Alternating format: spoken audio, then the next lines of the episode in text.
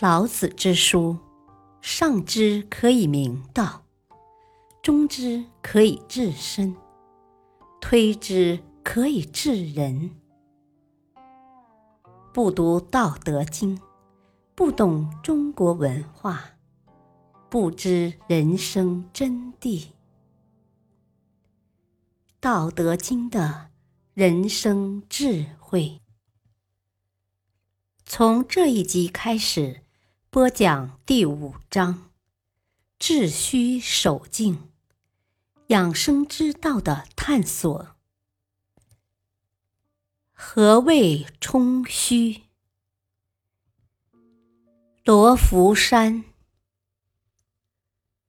在广东省惠州市博罗县，有一处风景区，叫罗浮山。这里不但风景秀美。还存有渊源深厚的中国传统文化的遗迹。中华民族的学问说起来只有一个字，叫做道。什么叫做道？人们来到罗浮山，如果能够安静下来，自然会感受到它。从远处看罗浮山，没有看到雄伟的山峰，可是会看到云雾。进到山里面，也到处是云，云像什么？有人说云像龙，别人一看怎么不像呢？这就叫道。怎么说都对，可是又怎么说都不对。这不是诡辩，而是云本身在变化。你看的时候，它明明是龙。一点儿不错，可是别人在看的时候，时已经改变了，所以它可能会变成一头象。万象是随时在改变的。我们的圣贤非常聪明，知道世界上最不可靠的就是人的眼睛。现代科学证明，老祖宗所讲的话。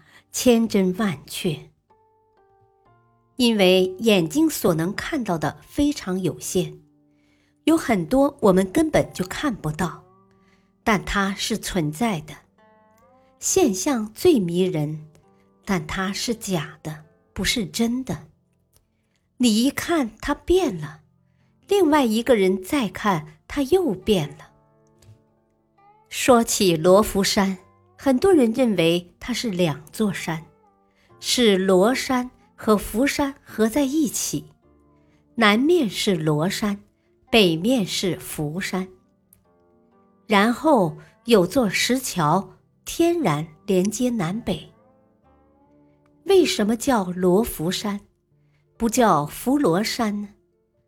到底是一座山还是两座山？读过《易经》的人。他的答案应该跟我差不多。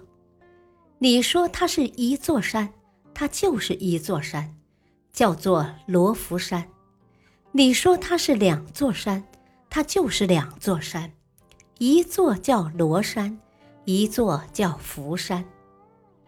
这才是易经，一分为二，二合为一，有合必有分，有分。必有和，阴中有阳，阳中有阴。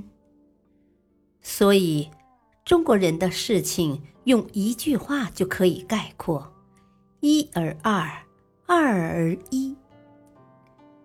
关于这一点，外国人听起来就生气。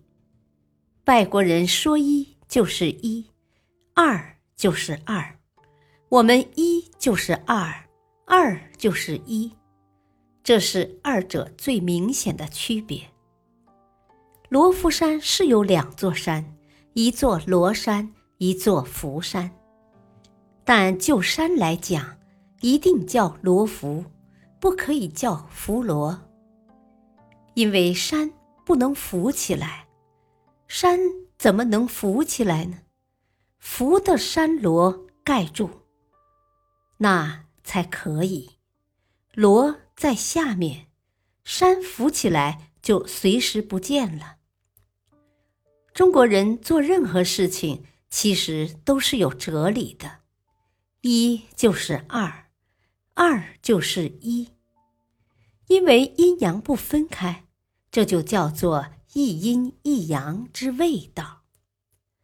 中华文化的建立是以《易经》为基础的，老子就是专门替高等智慧的人解释《易经》的。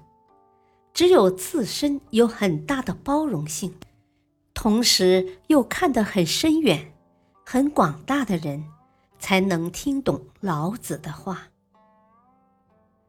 感谢收听，下期播讲冲虚的作用。敬请收听，再会。